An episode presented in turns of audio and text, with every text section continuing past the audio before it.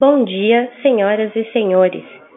Sejam bem-vindos à teleconferência da Vale, onde serão discutidos os resultados do quarto trimestre de 2021. No momento, todos os participantes estão conectados apenas como ouvintes. Mais tarde, será aberta a sessão de perguntas e respostas, quando então serão dadas as instruções para participarem desta sessão. Caso seja necessária a ajuda de um operador durante a teleconferência, basta teclar asterisco zero.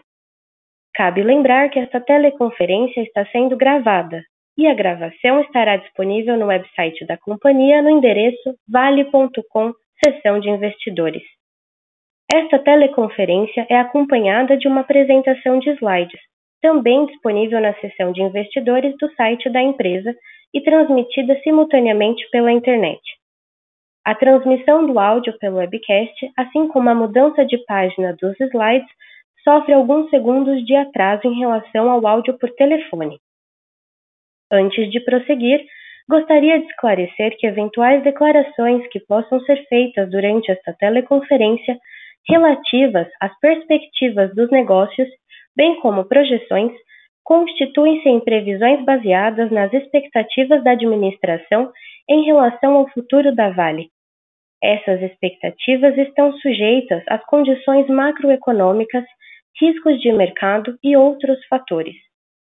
Conosco hoje estão Sr. Eduardo de Sales Bartolomeu, presidente, Sr. Gustavo Pimenta, vice-presidente executivo de Finanças e Relações com Investidores, Sr. Marcelo Spinelli, vice-presidente executivo de Ferrosos, e a Sra. Vishni Naidu, vice-presidente executiva de Metais Básicos. Inicialmente, ao longo da apresentação, o Sr. Eduardo Bartolomeu fará os comentários sobre o desempenho da Vale no quarto trimestre de 2021 e, ao final, estará disponível para responder às questões que eventualmente sejam formuladas. Agora, gostaria de passar a palavra ao Sr. Eduardo Bartolomeu. Por favor, pode prosseguir, Sr. Eduardo. Muito obrigado.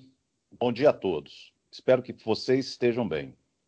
Mantendo as pessoas, a segurança e a reparação como prioridades, tivemos um bom desempenho em 2021 nos nossos negócios, em segurança, na reparação de Brumadinho e na nossa agenda de sustentabilidade. Estamos felizes com os nossos avanços e confiantes na entrega de resultados cada vez mais consistentes.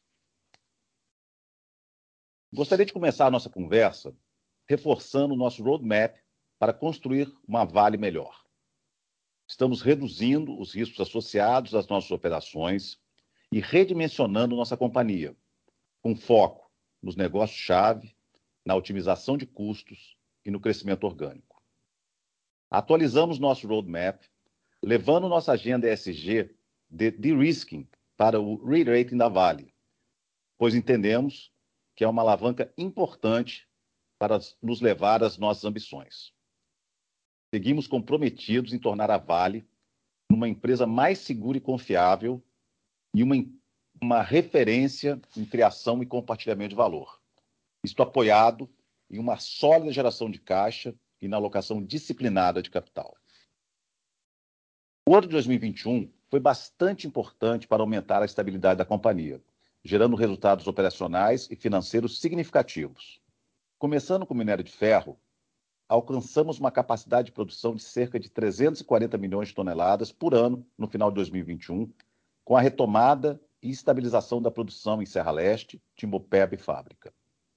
Aumentamos a produção de finos de minério de ferro em 5% e de Pelotas em aproximadamente 7% frente ao ano anterior.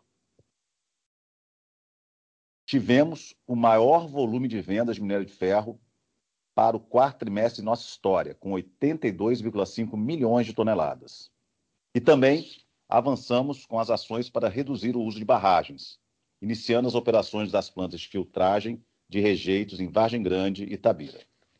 Em metais básicos, mesmo com enormes desafios, Começamos 2022 com boas perspectivas, com as operações de Ontário, concluindo o ramp-up após a paralisação de Sudbury e com a retomada das atividades na mina de Totten no início desse mês.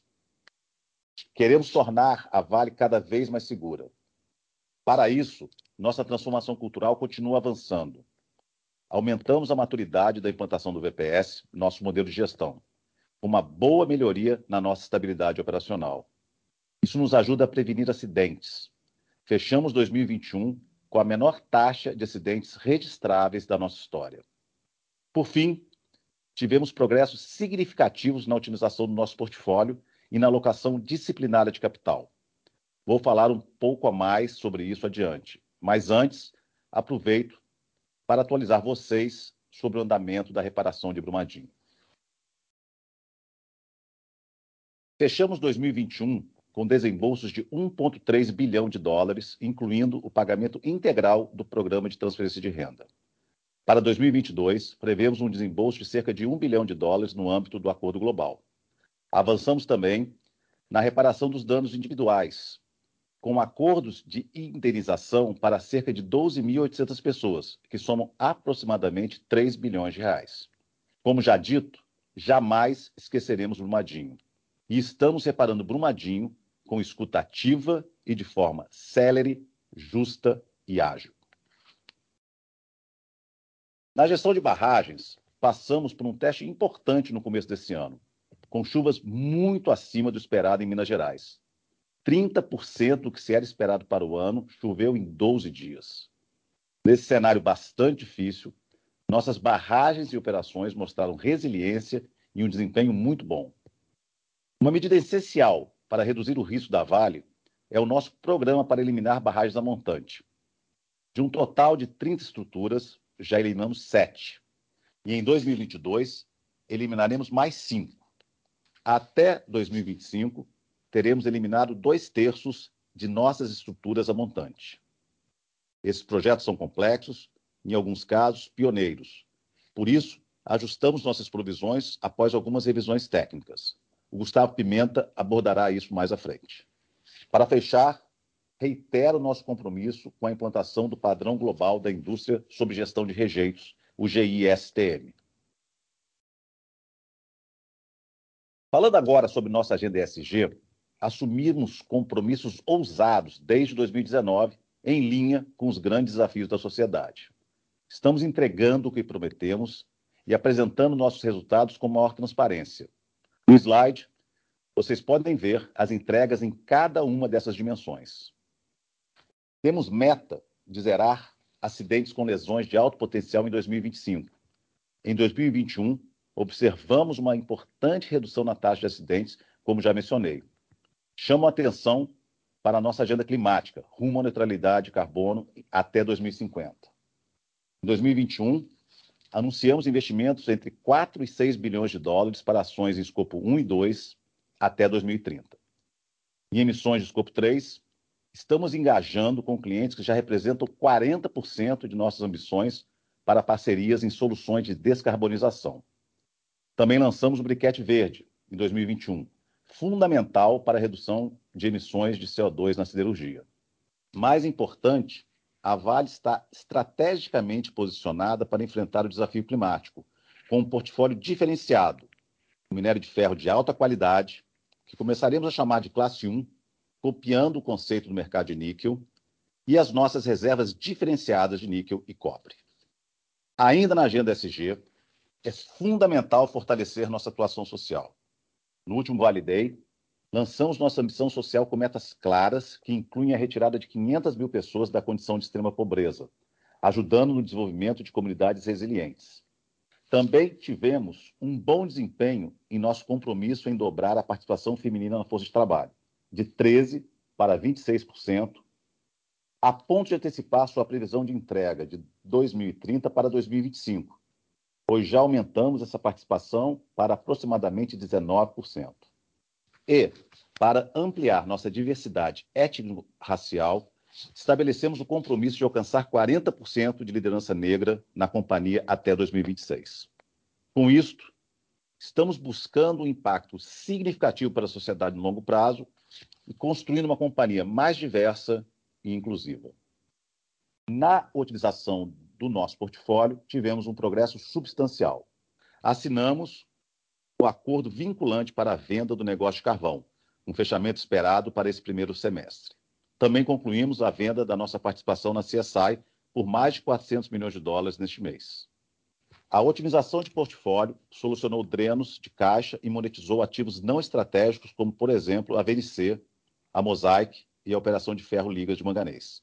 Seguimos trabalhando nos desinvestimentos para focar nos ativos e iniciativas que, de fato, criam valor para a companhia e nos impulsionam para a liderança em mineração sustentável. Por último, falando em criar e compartilhar valor, distribuímos 95% da nossa geração de caixa em 2021 para os nossos acionistas, entre dividendos e buyback. E anunciamos ontem a distribuição de 3,5 bilhões de dólares em dividendos. Também aumentamos em 6% a participação dos acionistas em nossos lucros futuros com o nosso programa de recompra. Ou seja, com um bom desempenho operacional e disciplina de capital, estamos revertendo os bons resultados para os nossos acionistas e permitindo que seja possível construir uma agenda de visão de valor com toda a sociedade. Como já disse, 2021 foi um ano de boas entregas. Logo, não poderia deixar de agradecer aos nossos empregados, parceiros, clientes e fornecedores pela resiliência e forte empenho nas diversas frentes de trabalho. Passo agora a palavra para a nossa nova vice-presidente de Metais Básicos, Dashi Naidu, Desejo a ela muito sucesso nesse desafio e agradeço ao Mark Travers pelas contribuições enquanto esteve à frente do negócio. Muito obrigado. A seguir, a tradução da apresentação da senhora Naidu. Obrigada, Eduardo. Bom dia a todos. É um prazer conversar com vocês hoje como vice-presidente para o negócio de metais básicos. Esse é realmente um momento emocionante para metais básicos. Níquel, cobre e cobalto estão iniciando um renascimento devido à transição global de energia de baixo carbono.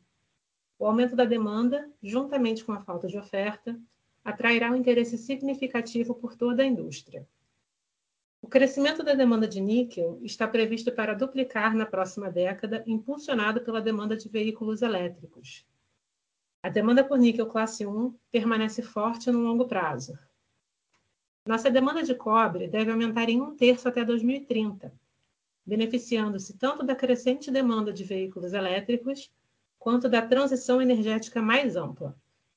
Como sabemos, a geração de energia renovável consome mais cobre do que o fornecimento tradicional de energia.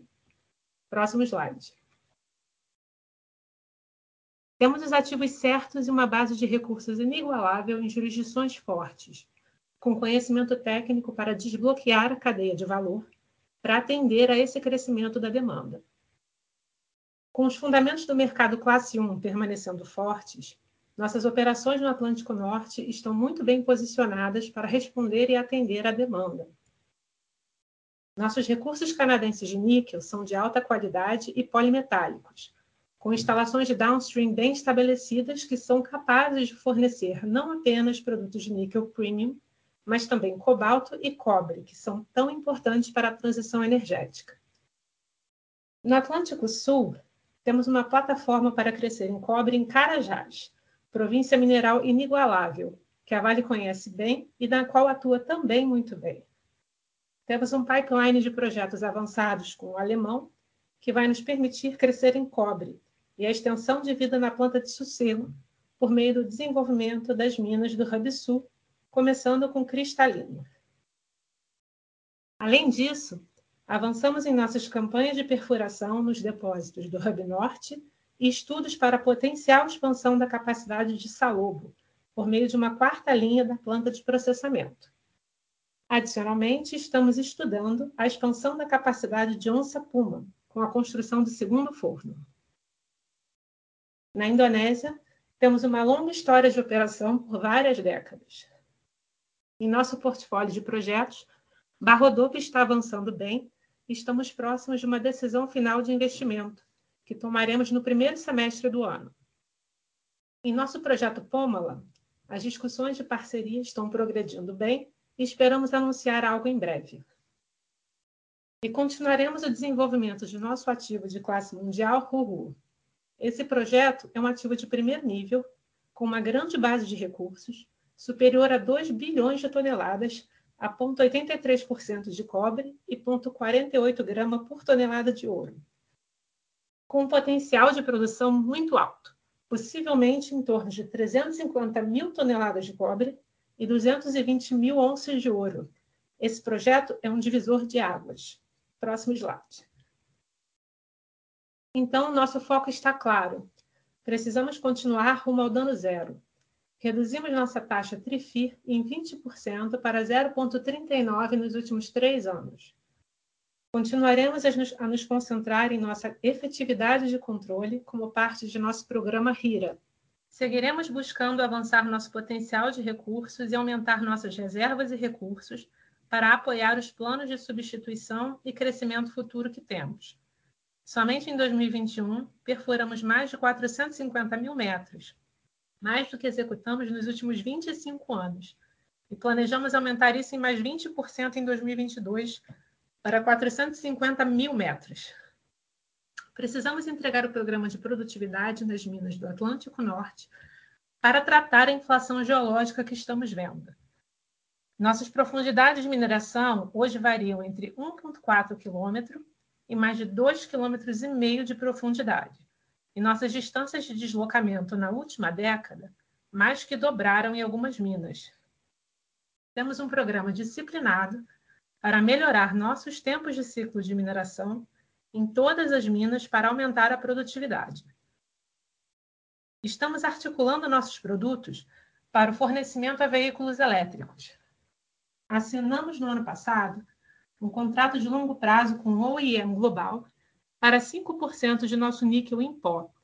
E estamos em discussões com vários outros participantes da cadeia de fornecimento de veículos elétricos aproveitando nossa base de recursos para agregar mais valor ao nosso negócio e à sociedade. Nessa linha, levamos a sério nosso compromisso com a sociedade, começando pelo avanço em nossa agenda de baixo carbono. Isso incluiu a verificação por terceiros de nosso Nickel in Round, de Long Harbor, que apoia nosso compromisso com a transparência e nossa ambição de ser líder em baixo carbono. Próximo slide.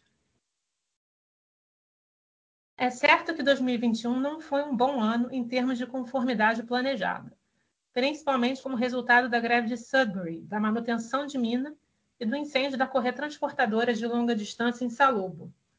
Apesar disso, fechamos o quarto trimestre em um tom mais positivo e, portanto, estamos confiantes de que estamos melhor preparados para entregar 2022. As operações de Sudbury concluíram em grande parte o ramp-up após a greve. A mina de Totter retomou as atividades no início desse mês, quando começamos a içar minério.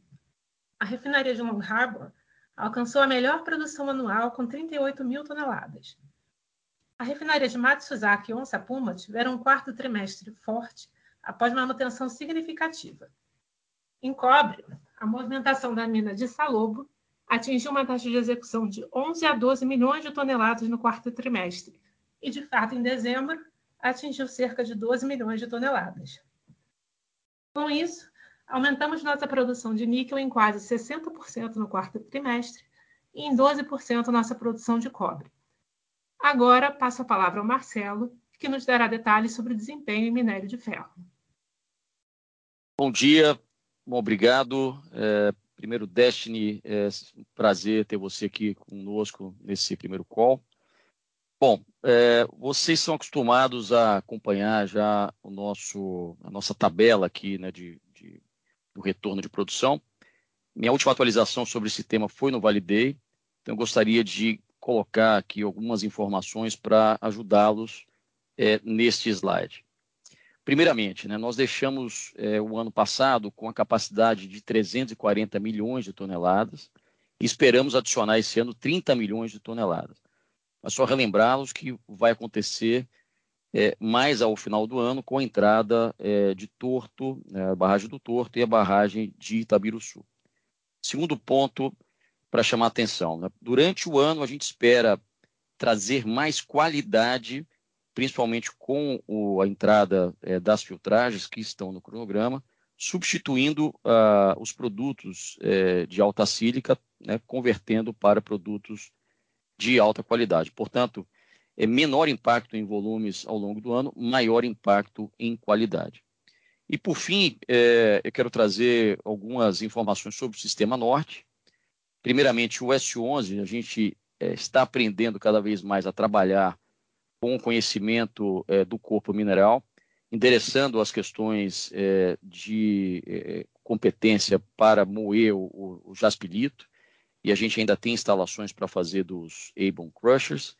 Nós vamos, nós vamos, ter um ano bem cheio no Sistema Norte nesse ano. Relembrar que temos os projetos em implantação no S11, o mais 10, o mais 20, é, o próprio gelado, todos eles vão ser muito importantes para a nossa capacidade em 2023. Bom, gostaria de reforçar nosso guidance de produção para 2022.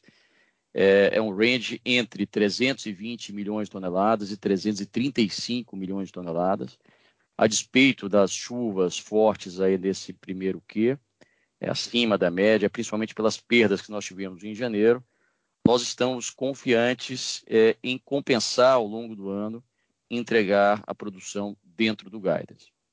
Bom, agora seguindo é, para o futuro, né, eu queria dividir com vocês algumas informações sobre o nosso flight to quality, né, que nós tanto falamos, com exemplos atuais é, da sua aplicação. É, primeiro, eu, eu, queria ressaltar sobre a questão da, da transição energética, né, da descarbonização. A gente sempre fala dos metais de transição, e nós temos no nosso portfólio o níquel e o cobre, mas é, precisamos considerar pelo menos duas informações que estão aqui nesse slide que são importantes para colocar o aço também nessa lista de metais de transição. Primeiro, né, o aço é fundamental para é, qualquer infraestrutura que vai ser necessária para a energia de transição. Aqui tem alguns exemplos é, que vocês estão vendo para a indústria de energia. E segundo, nós temos, já claro, dentro da indústria do supply chain, é, metal, minério de ferro e aço, uma clareza, com muitos desafios, sim, mas uma clareza de qual vai ser a transição é, na indústria siderúrgica, o que vai dar competitividade para o aço, o aço é, com é, uma pegada verde, ele vai ser competitivo nas suas aplicações futuras. Bom, para o próximo slide, a gente também é, comentou isso no Validei, é, que há um senso comum de qual é essa transição da indústria siderúrgica. A gente imagina a redução do uso do alto forno com o incremento do uso da redução direta, primeiramente usando o gás natural e, em um segundo momento, usando o hidrogênio. Para qualquer uma dessas soluções e rotas, há necessidade do minério de alta qualidade. É, e aí é, é, seja no primeiro momento para reduzir o consumo de, de coque, no caso do minério de alta qualidade, ou no segundo momento com a necessidade de pelota de redução direta e, ou do briquete de redução direta. Sem deixar de mencionar que a oferta de minério de ferro de alta qualidade ela é limitada, o que coloca a Vale numa condição de competitividade extremamente elevada. Tudo isso, é, para concluir, é, esse gráfico sobre é, os prêmios que nós estamos enxergando é, é, já há alguns meses, na verdade anos, sobre a, a diferença entre o minério de alta qualidade e o minério de baixa qualidade. Esses, esses é, representam exatamente o flight quality hoje. A gente consegue claramente ver uma separação do mercado, é, um mercado que nós estamos competindo, a gente está chamando inclusive de um, um mercado de class one de, de minério de ferro, em que a gente enxerga crescimento e melhores preços. Nós vamos falar bastante sobre isso ao longo do ano. Eu passo a palavra para Gustavo Pimenta. Obrigado, Marcelo. Eu gostaria de começar com os principais fatores que influenciaram o desempenho do nosso IBDA no slide 23. Como vocês podem ver, no quarto trimestre, nosso IBDA ficou bem em linha com o terceiro trimestre, em cerca de 7 bilhões de dólares. O principal efeito negativo veio dos preços realizados no minério de ferro, refletindo a queda de 53 dólares do preço de referência no trimestre. Esse efeito foi quase totalmente compensado pela venda de finos de 82 milhões de toneladas, um recorde para um quarto trimestre, combinadas com os melhores preços e vendas nos metais básicos, conforme retomamos as operações em Sudbury. Vamos passar agora à geração de caixa no próximo slide. nossa conversão de EBITDA em caixa nesse trimestre foi impactada por efeitos de capital de giro, pagamentos de obrigações de Brumadinho e investimentos sazonalmente mais altos. Sobre capital de giro, os principais fatores foram: primeiro, cerca de 1,5 bilhão de retorno de caixa aos clientes. São vendas pelas quais recebemos no terceiro tri, mas que efetivamente entregamos no quarto trimestre a menores preços de referência. Então, conforme acordado com os clientes, nós ajustamos o preço final da venda para quando a carga é entregue, como já comentamos em calls anteriores. O segundo efeito de cerca de 1 bilhão de dólares é relacionado aos maiores volumes de venda provisórias no trimestre, em comparação ao trimestre anterior, levando a um aumento do contas a receber. Essas faturas se converterão em caixa no primeiro trimestre desse ano. Também aceleramos no quarto trimestre os pagamentos relacionados ao Acordo de Reparação Integral de Brumadinho, incluindo os relativos à implementação do Programa de Transferência de Renda, tudo em linha com nossas expectativas. Por fim, os 784 milhões de dólares que vocês veem na barra verde à direita do gráfico. Este valor representa principalmente o dinheiro recebido pela venda de nossas ações da Mosaic, deduzido do caixa utilizado no programa de recompra de ações. Indo agora para o lucro líquido no próximo slide. Aqui trazemos os principais elementos para a reconciliação entre o EBITDA e o lucro líquido no trimestre. Como vocês podem ver, adicionamos 1,7 bilhão em novas provisões para descaracterização das nossas barragens a montante. Esse ajuste foi necessário após uma revisão completa das soluções de engenharia e geotécnicas necessárias para cumprir o plano de descaracterização. Com essa revisão, esperamos agora que os desembolsos associados ao plano passem de cerca de 300 milhões de dólares para 450 milhões de dólares em média por ano entre 2022 e 2026. É importante destacar que não alteramos nenhum dos objetivos de descaracterização apresentados no Vale Day e continuamos com a expectativa de que não haja nenhuma barragem em nível 3 de emergência até 2025. Segundo ponto, nosso resultado de participação foi de 1,1 bilhão, inferior devido ao complemento da provisão relacionada à Fundação Renova. O ajuste foi feito após novas decisões judiciais relacionadas à compensação de moradores das cidades impactadas, valores indenizáveis e municípios afetados.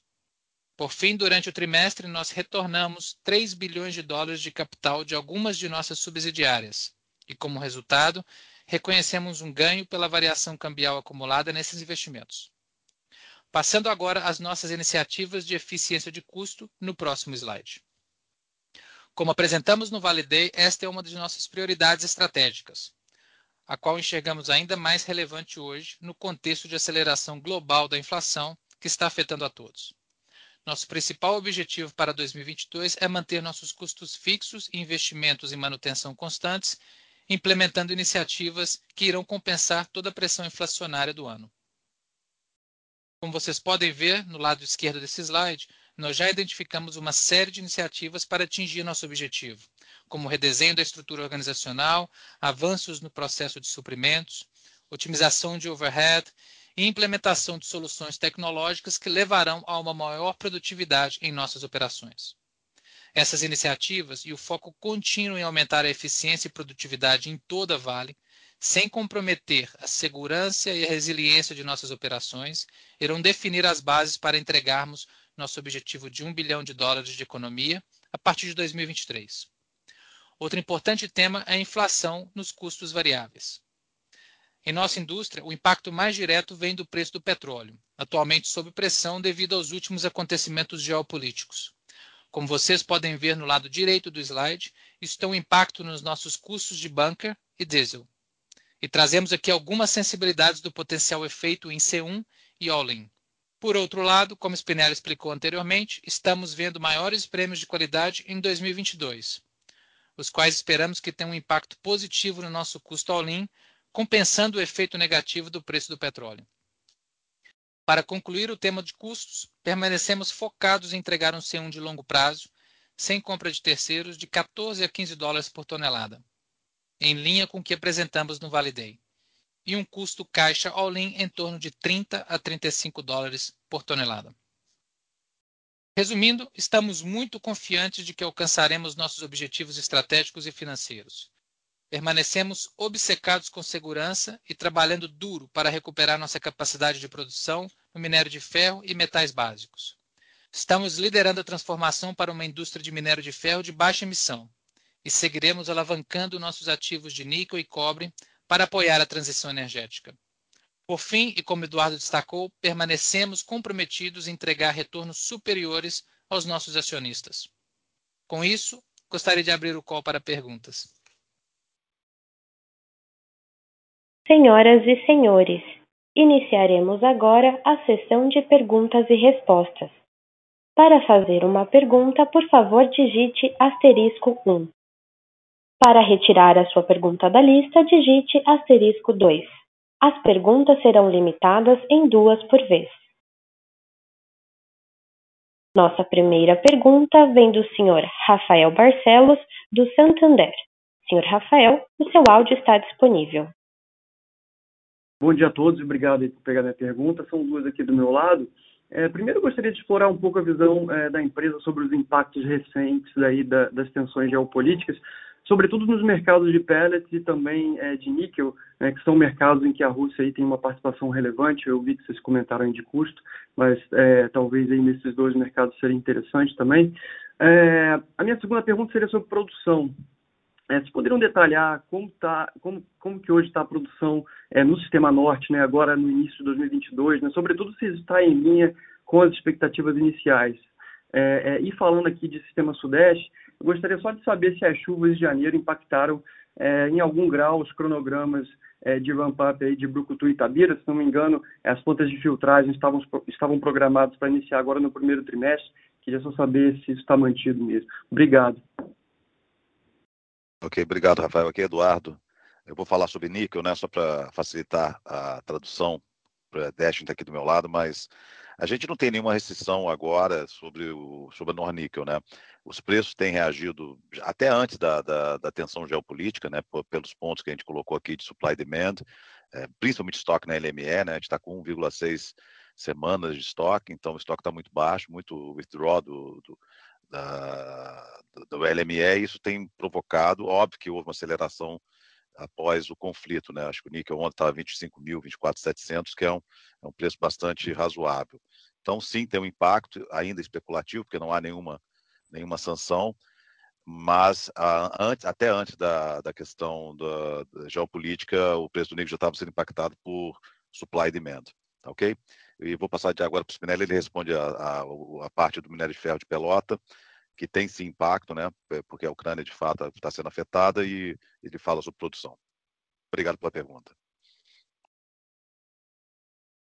Obrigado, Rafael. Vamos lá, acho que é, a questão de pelota, primeiro para dar um pouco de, de, contexto, né? O mercado é, de pelota é da casa de 120 milhões de toneladas, né? Rússia representa 10 aí e, e Ucrânia 15 milhões. Então, estamos falando de 30% aí do mercado de pelota é, grande maioria deles voltada para alto forno. Então, 120 é com é, redução direta, a gente falando de 80 milhões no mercado de alto forno, portanto, 30% do mercado de alto forno. Ou seja, tem impacto. É, a, a, a, grande questão é o tempo né, que vai demorar a, essa, essa tensão. Né? O impacto é, primário é, é, eu diria que muito mais voltadas às plantas do leste europeu, que tem uma relação muito mais direta, e as plantas mais do, do, né, do lado ocidental, elas têm alternativa. Grande ponto é a oferta. Você, a gente já está no mercado justo hoje, é, já recebemos ligações dos nossos clientes europeus, inclusive também do leste europeu, é, mas eu diria, traduzindo no primeiro momento, o impacto é, vai ser, de fato, provavelmente alguma redução de produção e, e preço é, na, na, os prêmios de pelota devem reagir. A gente está com os prêmios já lançados para o trimestre, é, dependendo da, da extensão é, do, do, problema, a gente provavelmente deve ter algum impacto em prêmio é, no, no, trimestre seguinte.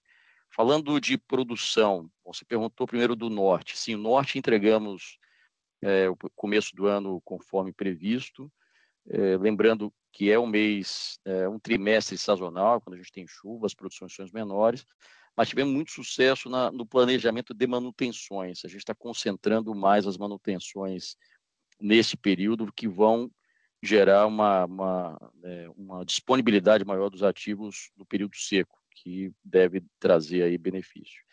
É, você perguntou do Sudeste, as plantas de, é, de é, filtragem, só para entender um pouco mais granular, são, em Itabira são três prédios, nós, no plano, que é quando a gente fala de startar é, e considerar no plano de produção, era somente uma, na verdade, que já está entregue desde janeiro. Nós vamos fazer a entrega até o final do primeiro Q do segundo prédio e entra o terceiro prédio é, no, no 2Q.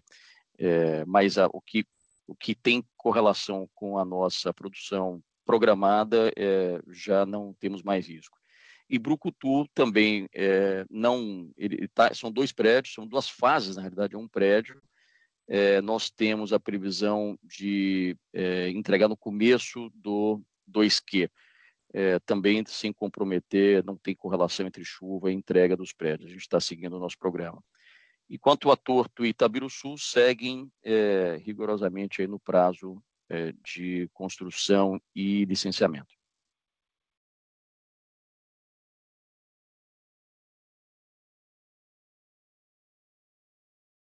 A nossa próxima pergunta vem do Sr. Rodolfo Angeli do Banco JP Morgan. Por favor, Sr. Rodolfo, seu áudio está disponível.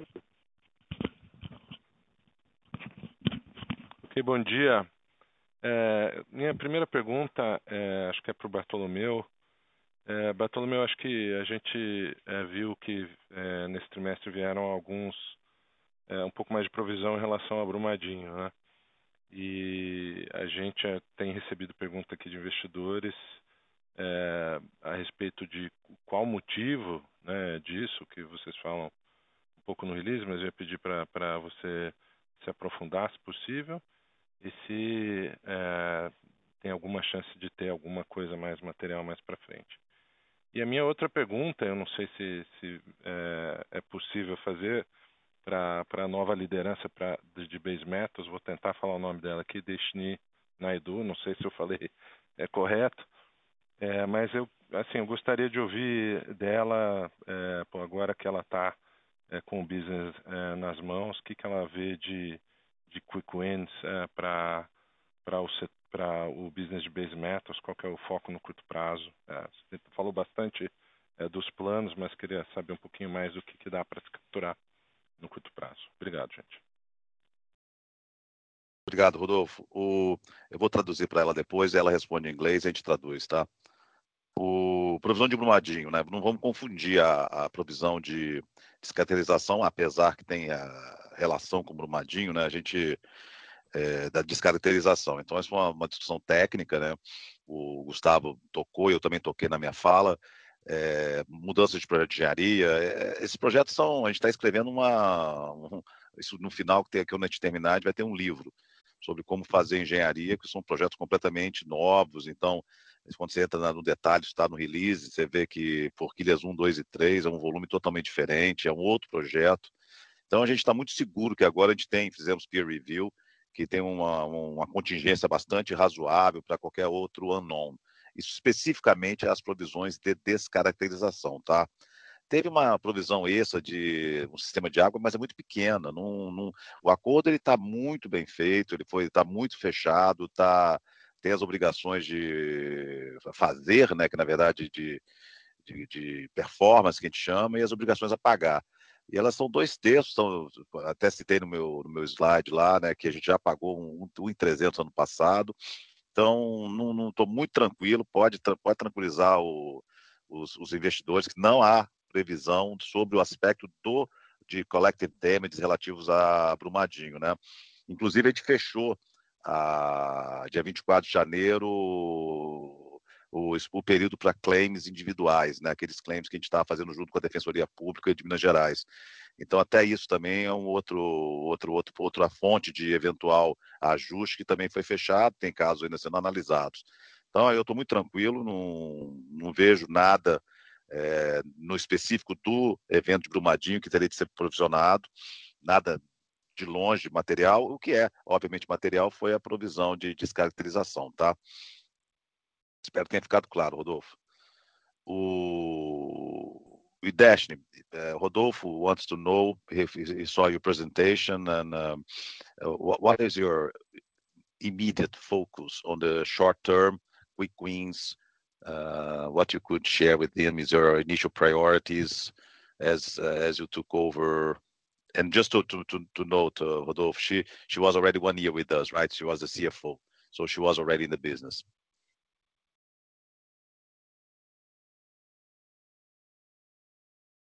Bom dia, obrigada uh, for the question. Um, thank you. Um, very quickly, and as um, Eduardo said, I have been in the business for a year. So I've basically looked at my uh, priorities or the team's uh, priorities in terms of where we could make sure that we get safe and reliable uh, production uh, out of North Atlantic. Uh, and if you look at the uh, numbers, we started to ramp up at the end of quarter four. So the quarter one focus in North Atlantic is to complete the ramp up. And with these nickel prices, try to look for more optionality um, in nickel.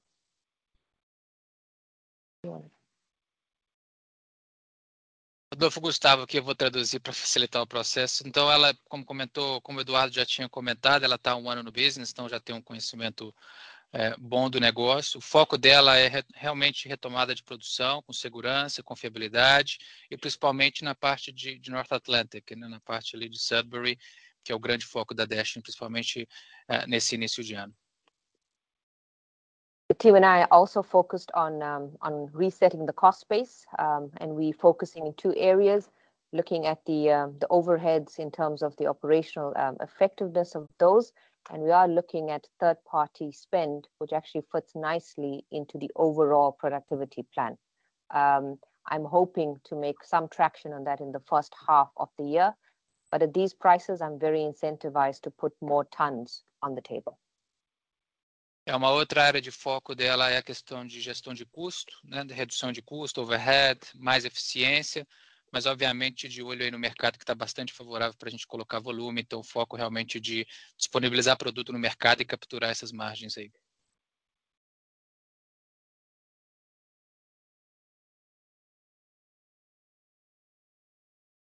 A nossa próxima pergunta vem do senhor Daniel Sasson, do Itaú BBA. Senhor Daniel, o seu áudio está disponível. Olá, bom dia, obrigado pela oportunidade. A minha primeira pergunta é em relação à parte de custos. Eu sei que vocês deram guidance aí de, de C1 uh, de 15 dólares no médio prazo, né, sem contar a compra de terceiros. Mas como a gente deve pensar uh, sobre o C1 mais no curto prazo? Como vocês balanceiam de repente um câmbio um pouquinho mais apreciado do que a gente teve na média do ano passado, mas é, e, um, e um é, de repente é, preço de petróleo mais alto, com de repente um pouco mais de diluição de custo fixo. É, e a minha segunda pergunta é em relação às uh, eventuais as, as, notícias mais recentes que a gente viu sobre a China tentando uh, talvez aumentar a influência aí no mercado de minério de ferro, né, é, criando uma eventual uh, plataforma centralizada para negociações ao invés de, de, de, negociações diretas aí entre vocês e seus clientes. Como vocês veem potenciais impactos dessa iniciativa chinesa uh, para preços de minério no, no, no curto e médio prazo, por gentileza. Super obrigado. Obrigado, Daniel Gustavo. Aqui eu vou começar falando de custo e aí depois o Spinelli pode comentar a questão, questão China aí. Bom, o que a gente, a gente falou bastante no Vale acho que a gente até antecipou um pouco o mercado, a gente estava com a visão de que as pressões inflacionárias viriam, né? Então a gente, desde então, a gente vem trabalhando muito forte aí na busca de eficiência nos nossos negócios, uma série de iniciativas já em andamento. Então, o que eu falei nos meus, nos meus, nas minhas anotações iniciais, de que realmente a gente espera para esse ano manter o custo fixo flat, né, incluindo aí o investimento corrente. É, então, a nossa expectativa é bastante em linha com o que a gente tinha no Vale Day, né, ao redor de um C1, um C1 próximo do que a gente fechou ao longo do ano, uma variação pequena para cima e para baixo, mas ao redor do que a gente fechou aí, com todos esses efeitos é, negativos, né, seja de diesel, seja de FX, de uma certa forma sendo compensados aí com as iniciativas de eficiência que a gente está conduzindo. Então, estamos bastante otimistas, a gente já tem bastante resultado capturado, Então, a nossa visão aí de, de gerenciamento das pressões inflacionárias está tá bastante favorável. Passa a palavra ao Marcelo. Obrigado, Daniel. É, bom, primeiro, primeiro ponto, só, só para ressaltar, Daniel, a gente tem uma questão de supply e demand né, hoje. Há um, o mercado está justo, é, demanda acima do suprimento, a gente tem uma retomada é, da China em busca da sua estabilidade, da sua, da, da, do, da sua meta de PIB aí na casa de 5, 5,5%, uma retomada da produção pós aí Olimpíada. Então há, e, e por outro lado, com um supply é, mais restrito com os nossos problemas de chuva que nós tivemos, a questão também da Austrália, enfim, toda, todo o contexto que nós, inclusive, temos falado já é, desde o ano passado, já prevendo essa situação. Então, primeiro, questão sobre é, preço reflete muito é, a, a, essa situação do mercado. Quanto a, a, essas discussões ou rumores que a gente, a gente acabou ouvindo, primeiro, é, é, ponto mais importante, a gente suporta qualquer é, solução baseada em mercado. Esse é, é sempre a, a, o nosso mantra em relação a, ao price é, discover. E, e, e, do ponto de vista de plataformas ou ferramentas, né, nós sempre trabalhamos muito próximos dos clientes chineses. E um exemplo é a plataforma Corex, que ela já existe hoje, né, uma plataforma para é, os, as, né, as, as transações, os tenders é, de preço fixo, que nós, inclusive, somos consorciados em conjunto com o, o, mercado chinês, os agentes do mercado chinês, inclusive os clientes. Então, essa é a nossa posição em relação a esse tema.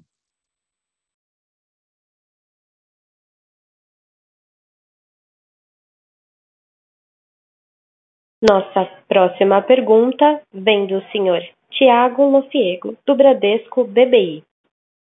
Senhor Tiago, o seu áudio está disponível. Bom dia, obrigado. Eu tenho duas perguntas. A primeira, ah, em relação às provisões, a Samarco renova. Ah, esse 1,1 bi de dólar que foi provisionado agora, ah, vocês explicaram ali no release, mas só para entender um pouco melhor, ele, é, ele, ele, ele conversa com a repactuação do acordo ou tem mais potenciais provisões sendo discutidas relacionadas à repactuação do acordo. Ah, e a segunda pergunta sobre os pagamentos caixa relacionados a Brumadinho, ah, que no release vocês falam ali 1,7 bi de dólares em 2022. Como é que deve ser a distribuição dessa saída de caixa por trimestre? É, fica mais concentrada no final do ano, como foi o caso agora no quarto tri, ou, ou deve ser mais distribuída pelos trimestres? Obrigado. Tá bom, Thiago Gustavo, aqui eu vou, vou, responder as duas. Começando, começando pela segunda, vai ser mais distribuído ao longo, ao longo do ano. No passado a gente teve uma aceleração, a gente até comentou no Vale Day ali no último trimestre. Esse ano provavelmente um pouco mais, um pouco mais distribuído, tá? Então está dentro do nosso fluxo de caixa, sem nenhuma mudança em relação às expectativas anteriores. Em relação à renova, não, não tem, não tem relação com, com nenhuma repactuação. Aqui foram decisões judiciais que ocorreram no quarto trimestre, ao longo do quarto trimestre do ano passado, que nos levaram a, a revisitar as, as, estimativas que a gente tinha anteriormente, né? ampliaram a base, é, alguns dos benefícios e, e, valores, e a gente fez uma atualização em relação àqueles níveis de provisão. Basicamente é isso.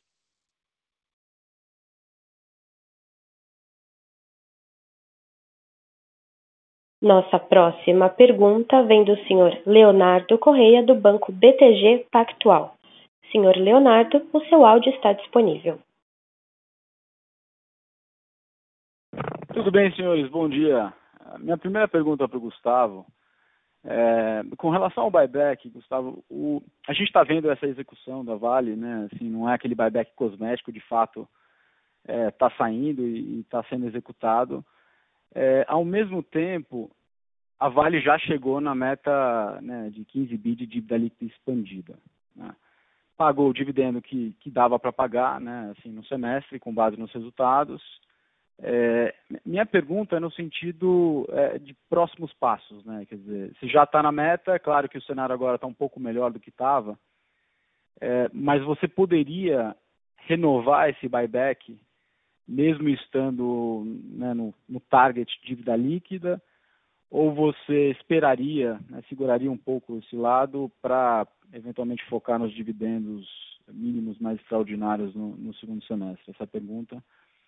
E o segundo ponto, para o Eduardo, e desculpa voltar nessa questão, né, nessa temática de, é, de base metals, acho que já está sendo bem coberto no call, desculpa a insistência aqui, mas dado que é um, que é um negócio que está num momento forte, não só geopolítico, mas com outlook positivo, uh, e é um ativo que acho que todos concordam, pouco precificado e, e pouco mapeado dentro da Vale, né, assim, de forma geral.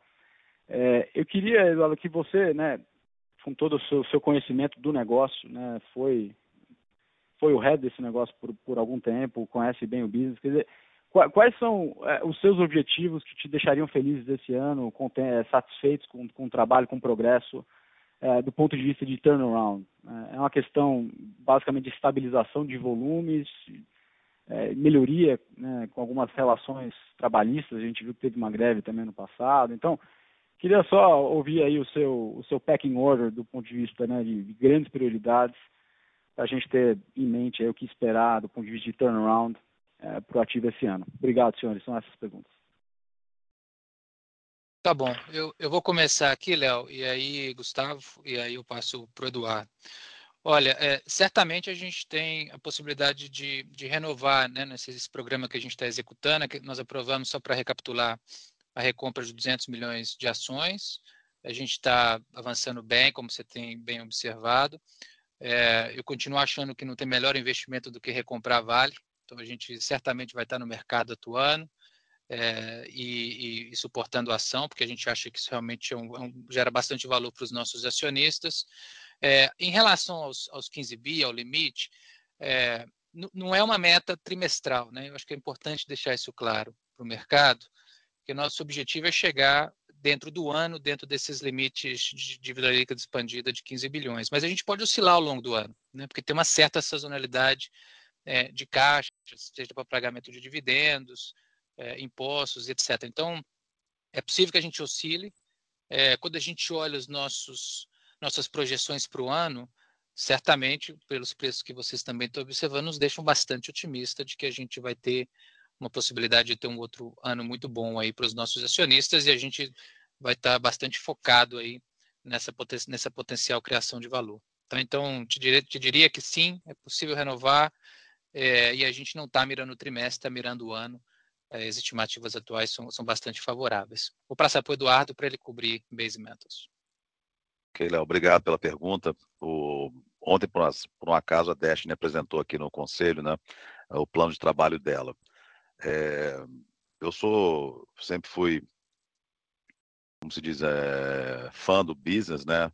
E agora a gente está realizando um momento, como você comentou, espetacular, né? E, e frustra muito a gente que o mercado não consiga percebê-lo. Na... E tem uma razão muito clara que ele não percebe, né? Porque é a estabilidade do negócio. Então a gente tem, falar de níquel primeiro, tá? A gente tem plantas de superfície extremamente bem operadas em níveis de classe mundial, em Cledac, em Sudbury, e nós temos um problema sério de abastecimento de feed. Então, o que eu vou ficar feliz no packing order é se eu conseguir feed vindo das cinco minas de Sudbury. A gente fez um trabalho, já vinha fazendo junto com o Mark, a Destiny acompanhou, trocamos a liderança de Sudbury também, né, de, do Atlântico Norte, e a gente mapeou todos os gargalos da, das minas que são distintos, tá? São minas com diferenças de profundidade bastante significativas e, e com problemas específicos. Então tem um trabalho muito bem estruturado, você sabe onde o meu cachimbo eu uso, que é o VPS, né, que é o modelo de gestão que vai unificar as nossas práticas operacionais na Vale toda, mas com conhecimento específico de underground, né? Então, vou ficar feliz se a gente conseguir fazer os, runs, os run rates que a gente nunca obteve na, na nas minas, através, é, e é fundamental o que você mesmo comentou, a greve só nos deu uma mostra muito clara disso, do engajamento totalmente diferenciado dos nossos empregados, né? Então, a gente já está em conversas é, construtivas com, com, com, com, o sindicato, com os nossos empregados, a gente tem uma liderança muito voltada para as pessoas. Então, no packing order, é, solve Sudbury Mines. Muito parecido com o Validei que a gente falou, eu ainda era eh, CEO, né, cara, e a gente não conseguiu crack, eh, crack, crack the nut. E a segunda, aí falando de cobre, tem duas questões, né? Uma que já vem do ano passado, revertendo, que é Salobo, né? Salobo sempre foi uma, uma mina que só nos deu alegria, ela deu muita tristeza ano passado.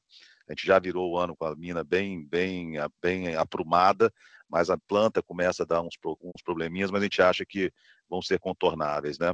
E o grande X da questão para esse ano, para me deixar feliz, é entregar essa Lobo 3, tá? Inclusive, a gente tem cinco metas prioritárias na Vale, né? e dessas que eu estou falando, duas são essas, né? A entrega do Salobo 3 e a entrega da, dos run rates de, como é que se chama isso? De, das minas de Sudbury, mas uma coisa muito importante, tá? A gente tem falado muito de custo, muito de tudo, mas muita segurança, tá? Eu tenho uma tese muito simples que não existe produção sem segurança, não existe segurança sem produção. Então, a gente acredita que tiver um processo estável, confiável, as minas vão produzir, vão encher a planta, e a gente vai ter um Salobo produzindo o que já produziu, com qualidade, com segurança. Eu vou ficar feliz se tiver zero acidente, vou ficar feliz se tiver tô, todo o run rate de, das minas de Sudbury e o Salobo 3 entregue também com, com, com segurança no, na, no segundo semestre. Espero ter respondido a tua pergunta, Leonardo. E esse negócio vale muito mesmo, você tem, você tem razão.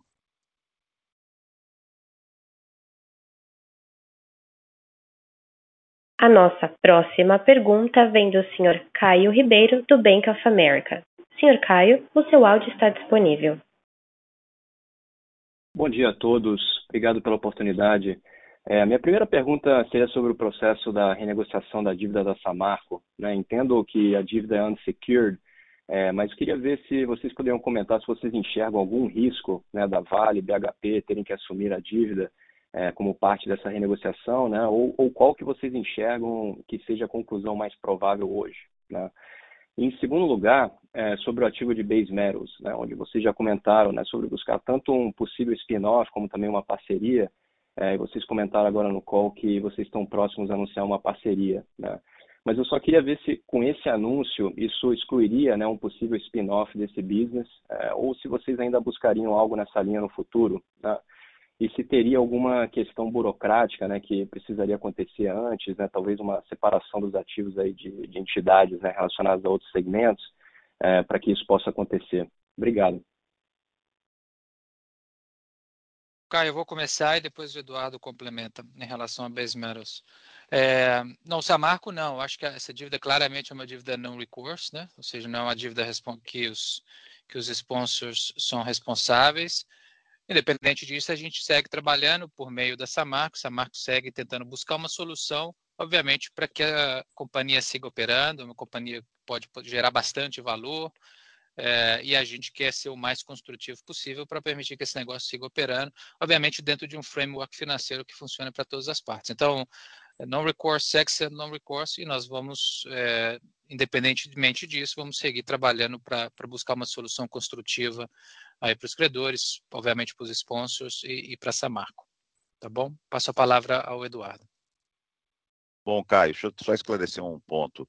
Esse acordo que a gente fez foi com um OIM, um, um produtor de carros, né, que, que quer usar 5% do nosso nickel powder para adaptar para baterias. Não, não altera nossas é, intenções de eventualmente um dia, quem sabe, fazer um spin-off, né?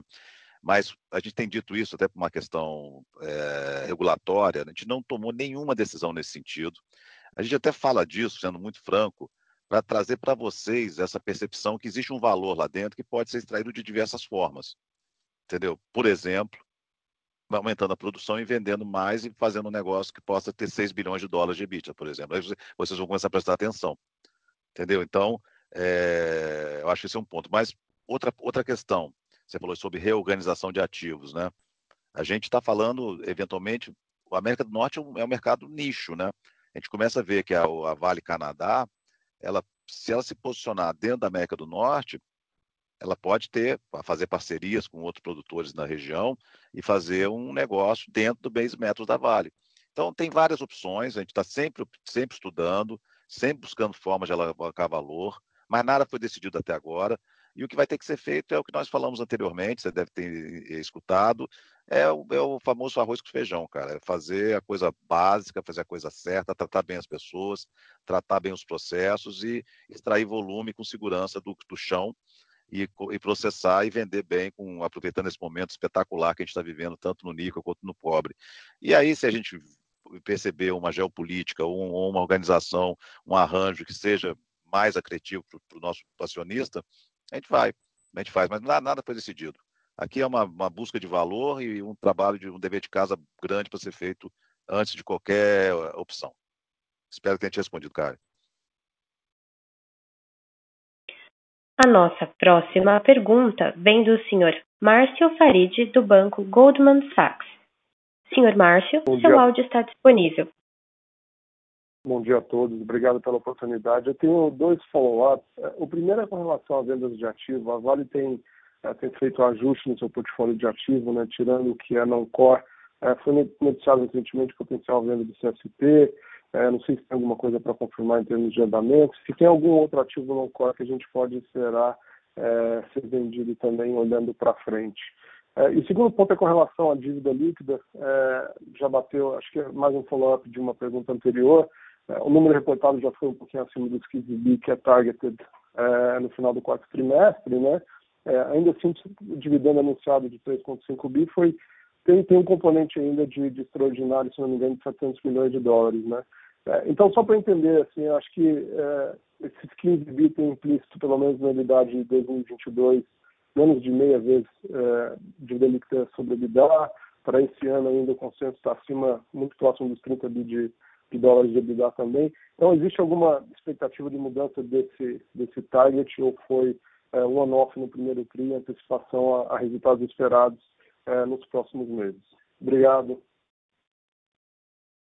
Obrigado, Márcio Gustavo. Aqui, deixa eu tocar esses, esses dois temas. Sobre vendas de ativos, a gente segue é, vendendo aqueles ativos que são não core, né? Acho que o Eduardo, até na apresentação dele, já destacou dois candidatos ali, talvez os principais candidatos que a gente tem hoje.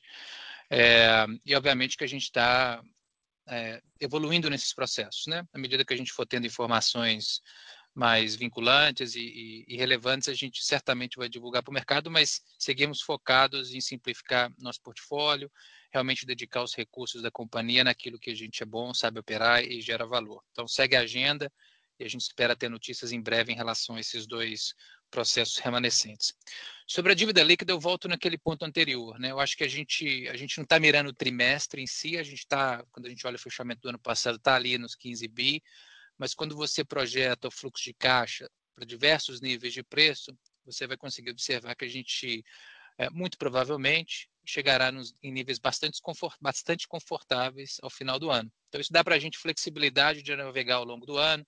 Se eventualmente um trimestre ficar acima dos 15 bi, não me preocupa, desde que a gente tenha confiança de que isso vai se encaixar de novo. Eu comentei, a gente tem alguma sensibilidade e volatilidade na saída de caixa, seja por questão de imposto, pagamento de dividendos, e a gente não, não, não, não, não quer, não deveria se amarrar em função da, dos 15 bi no trimestre, né? mas sim ao longo do ano. Então, na tua pergunta, a gente tem flexibilidade, a gente vê um potencial aí de, de retorno de caixa aos, aos acionistas ao longo do ano.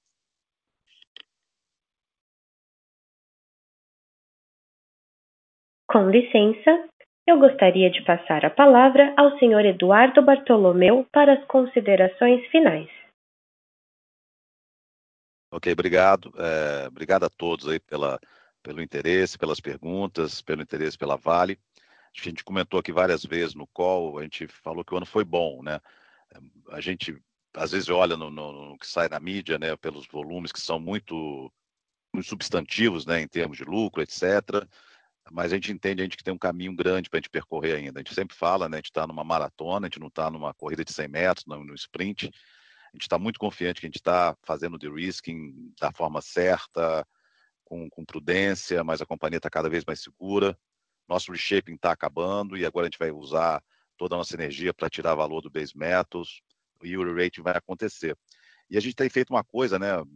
Importante que é poder gerar valor para a sociedade, né? Para vocês terem ideia, esse ano de 2021, a gente pagou entre royalties e impostos 40 bilhões de reais. Ou seja, é obrigação, é claro que é obrigação da empresa, mas também por estar fazendo uma, uma boa operação, sendo, sendo beneficiada por um momento bom de preços, a companhia está conseguindo reverter para a sociedade também para ajudar no desenvolvimento dos países que a gente opera. Então, a gente está feliz. A gente queria de novo agradecer a todos que estão nos ajudando a fazer isso, inclusive vocês que nos acompanham, e esperamos vocês no, no nosso próximo call. A teleconferência da Vale está encerrada. Agradecemos a participação de todos e tenham um bom dia.